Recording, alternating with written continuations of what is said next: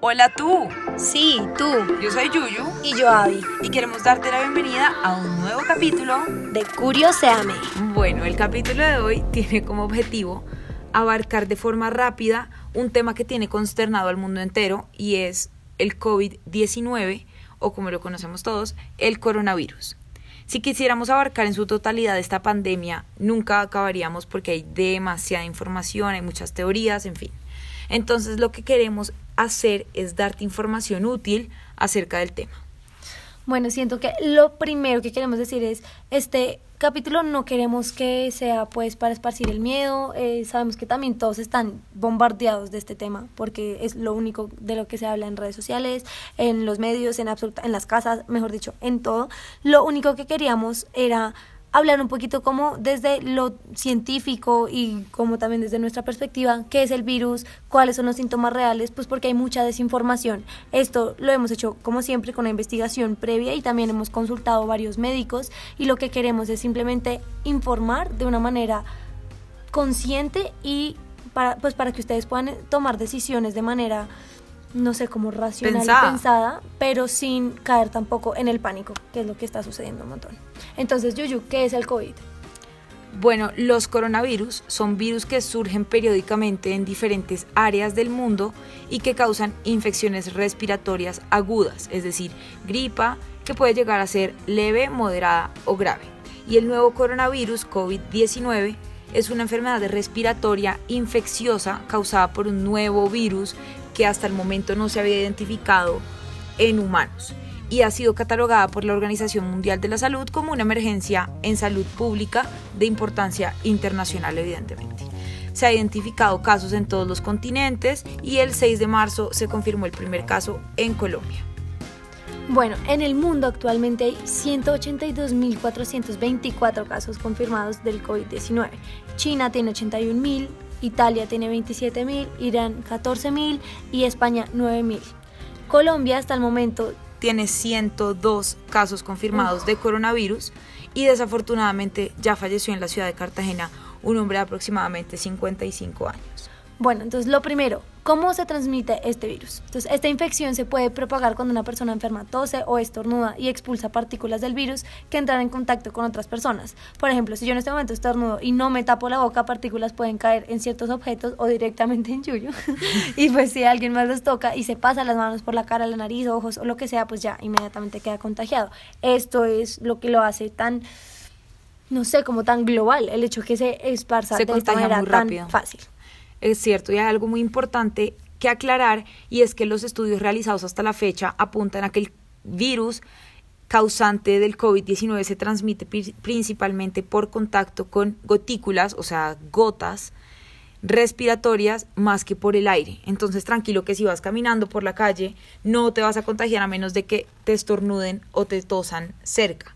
Por eso debes mantener mínimo un metro y medio de distancia con las personas. Esto ah, acá es como, por ejemplo, el primer punto de, pues, donde la desinformación no ha sido clara. La gente está realmente paniqueada con que es que, mejor dicho, si ya estoy en un cuarto, ya todos tenemos, y no, no se pasa por aire, es directamente por, pues, partículas, como ya dijeron, estornudo, toser o algo por el estilo. Entonces necesitas estar mínimo a un metro y medio, metro y medio de, distancia. Exacto. Ah, bueno, y otra cosa es que como es una enfermedad que en muchos casos es asintomática, es decir, que no te da síntomas, no necesariamente te vas a contagiar de alguien que tenga síntomas muy fuertes, o sea, no solamente te vas a contagiar de una persona que esté tosiendo, que ya tenga gripa, sino que te puedes contagiar de alguien, no sé, que se toca la boca y está infectada o y toca un objeto que luego tú te pasas por la boca, no sé.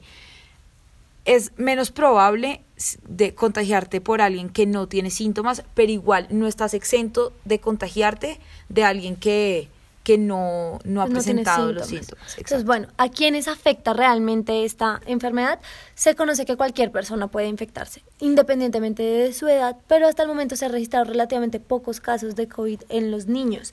La enfermedad es mortal en raras ocasiones y hasta ahora las víctimas, pues que sí han sido mortales, han sido personas de edad avanzada que ya padecían una enfermedad crónica como diabetes, asma o hipertensión. Aquí hay que uy, casi no lo logro, hipertensión.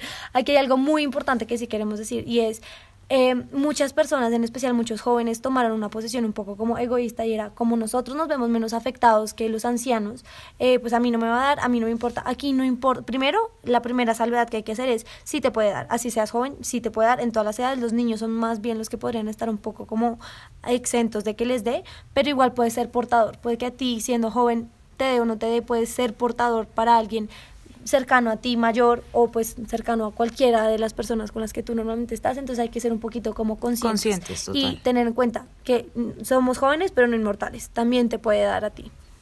Bueno, en cuanto a los síntomas, hablamos con una doctora, Isabela Vargas, del Rosario, y ella nos contó lo siguiente. Bueno, para responder la pregunta con respecto a la sintomatología presentada en pacientes afectados por coronavirus, me gustaría resaltar que aunque sea una enfermedad, digamos que un tanto desconocida, ya se han estudiado todos los casos que nos preceden tanto en China, en Italia, en España y en otros países. Son aproximadamente 194 mil casos los que nos preceden y que han sido estudiados. Lo más importante es saber que hay una constante en los síntomas y esta constante es la fiebre. La fiebre en un 87% de los pacientes se ha demostrado que se de forma temprana, es decir, que cuando tú sientes, empiezas a sentir ese malestar general, eh, esa tos, seguramente ya estás presentando también episodios de fiebre definida por una temperatura corporal mayor a 38.3 grados. La fiebre se ha presentado casi que en un 100% de los pacientes, por eso se dice que es una constante. Ya la puedes presentar temprana, un 10% la ha presentado de forma tardía, pero todos los pacientes la han presentado. Es por esto que yo recomiendo que si tú tienes algún síntoma de fiebre, de gripa, perdón, y has presentado fiebre, lo mejor es que consultes al médico, sobre todo cuando es una fiebre de difícil manejo, ¿vale? Que tomen algún antipirético como el acetaminofén, eh, dipirona y que, y que la sintomatología no mejore. El segundo síntoma que se ha visto con mayor frecuencia es la tos, una tos que es seca, una tos que no es pectora, que no tiene flemas, que no hay movimiento de secreción.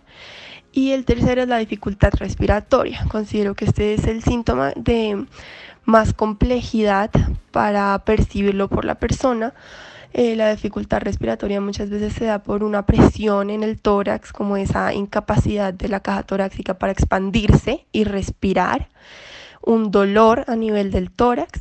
En niños menores se puede ver como un aleteo nasal, que mm, las fosas nasales empiecen a mover rápidamente o que haya tiraje intercostal. Eso quiere decir que a nivel de las costillas se vea un hundimiento.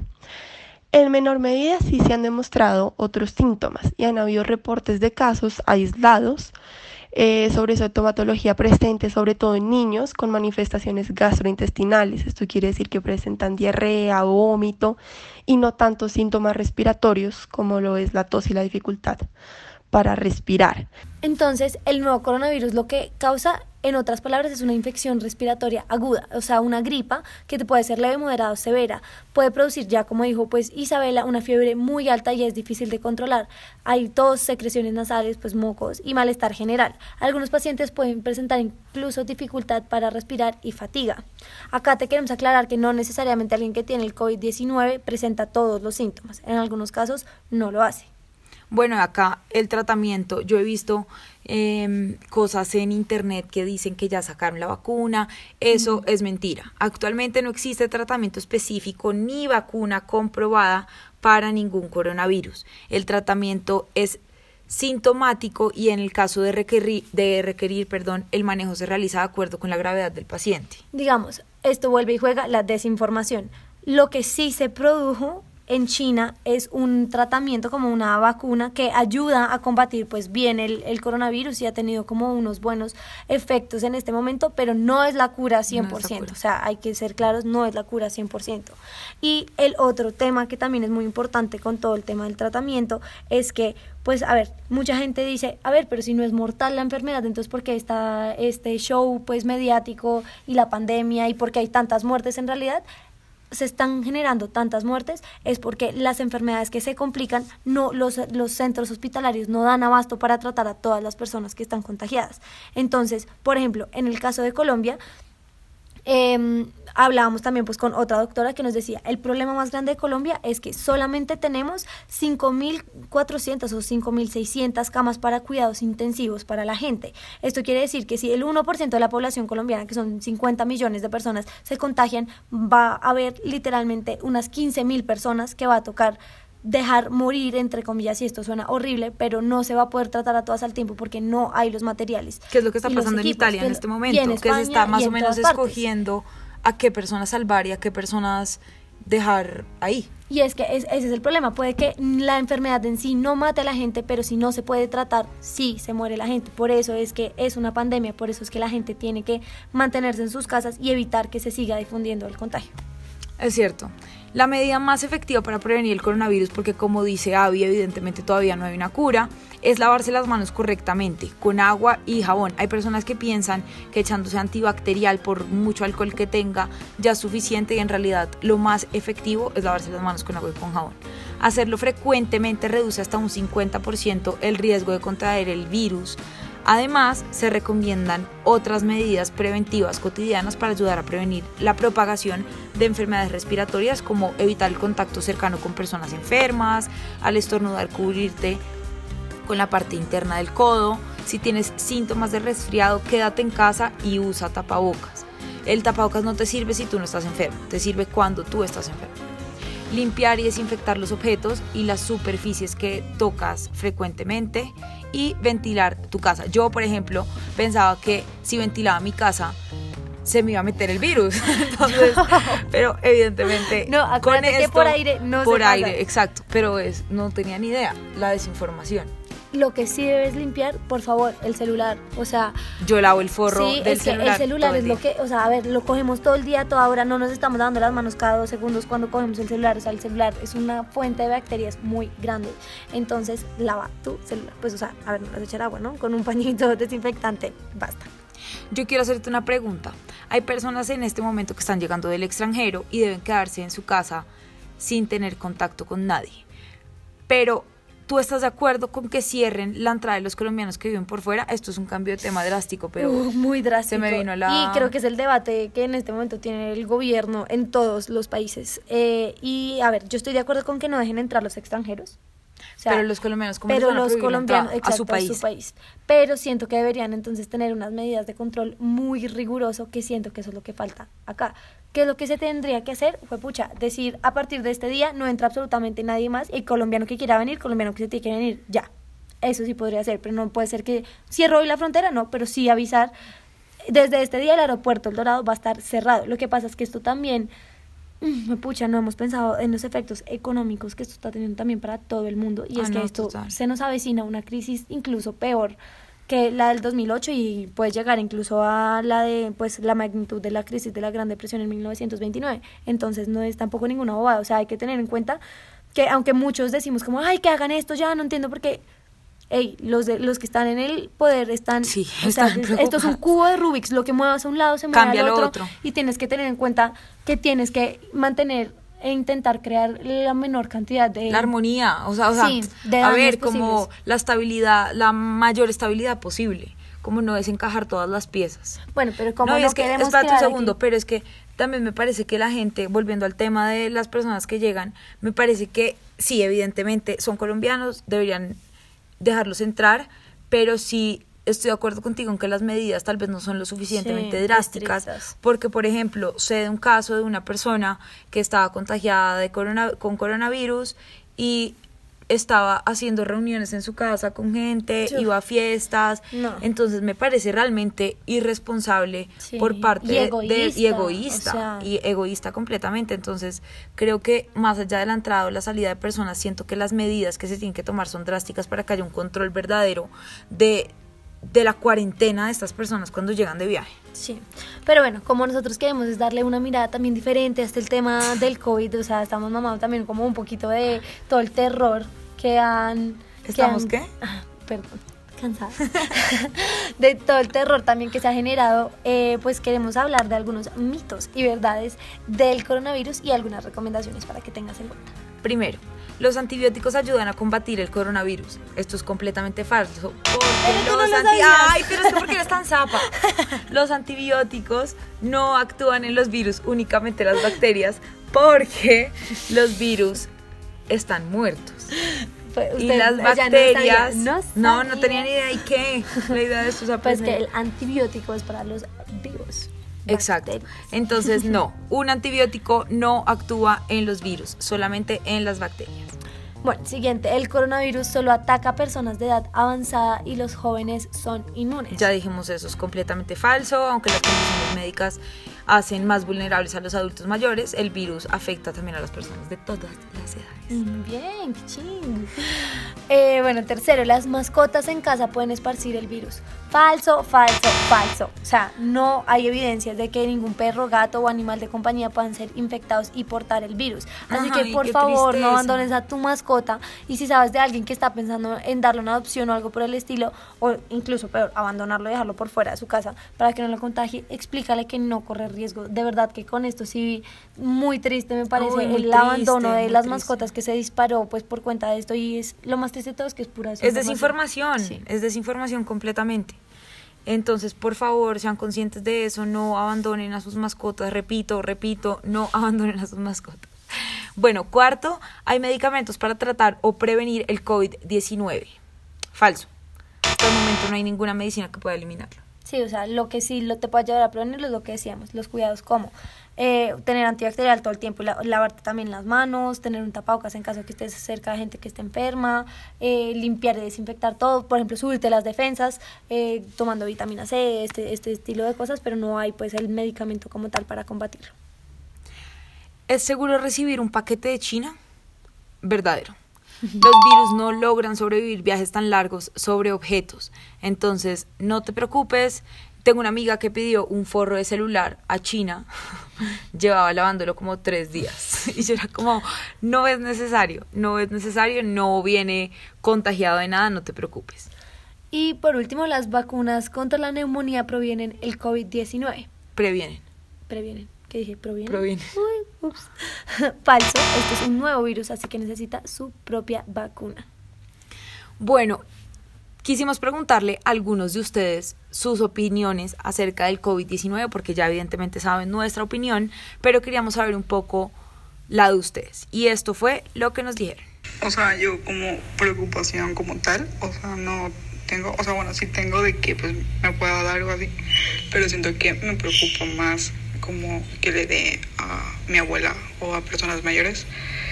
En mi opinión, el problema radica en el deporte con el que se está tomando la situación, la irresponsabilidad de las personas y eso pues conlleva a que seamos egoístas, que no seamos solidarios, que no nos cuidemos, que nos llevemos pues como los requisitos para pues no transmitir el virus. los colombianos también que o sea, tenemos que tomarnos en serio este virus. Eh, si nos dicen no salgan a la calle y no tienen la necesidad de salir a, lo- a la calle, no salgas. Tienes que tomar conciencia de lo que está pasando.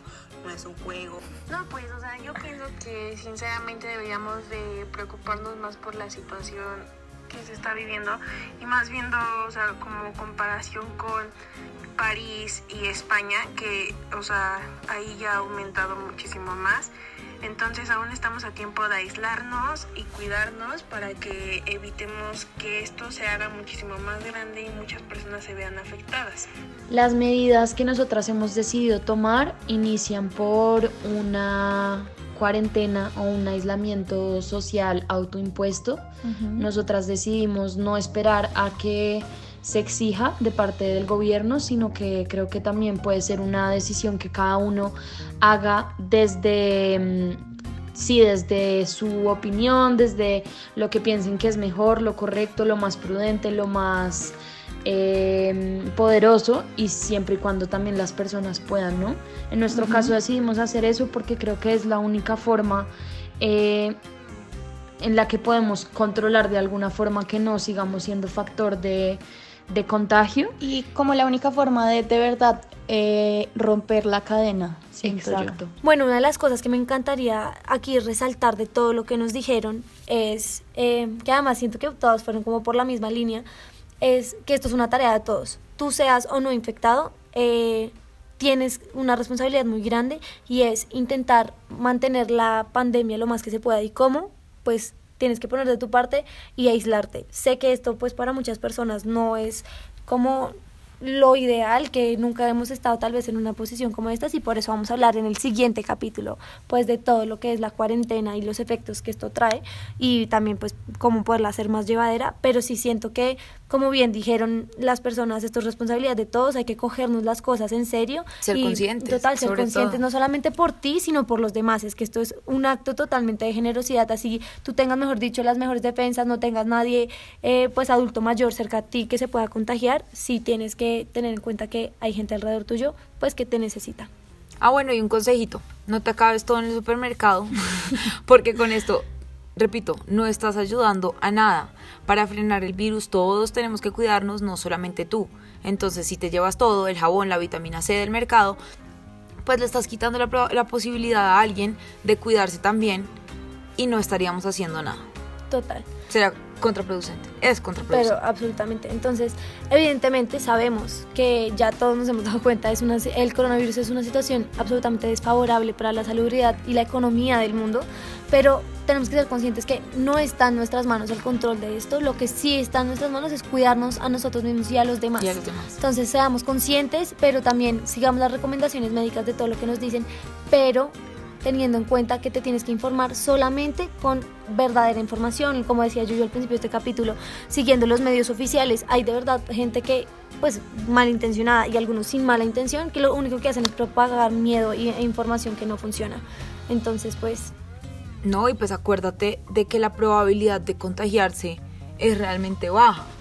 O sea, es, digamos que contagiarse del virus es muy fácil, pero la probabilidad de que tú te contagies es bien bajita. Entonces es cuestión de ser conscientes, cuidarte, cuidar a los demás, seguir las recomendaciones médicas y seguro que todo va a estar bien. Y aprovecha este tiempo para, para hacer cosas diferentes, para hacer cosas que tal vez en tu rutina, cuando vuelvas, ya no vas a poder hacer. Entonces sí, en la medida de lo posible, quédate en tu casa es incómodo, es una mamera, pero es de verdad que la mejor manera de combatirlo a nivel mundial. Acuérdate que estamos hablando de algo que tiene paralizado el mundo. Esperamos que te haya gustado tanto como a nosotras. Si quieres saber más sobre este y otros temas, te invitamos a que nos sigas en nuestro fanpage de Facebook y nuestra cuenta de Instagram, Curioseame Podcast, y que puedas decirnos de, este, este tema, Curioseame. Chao.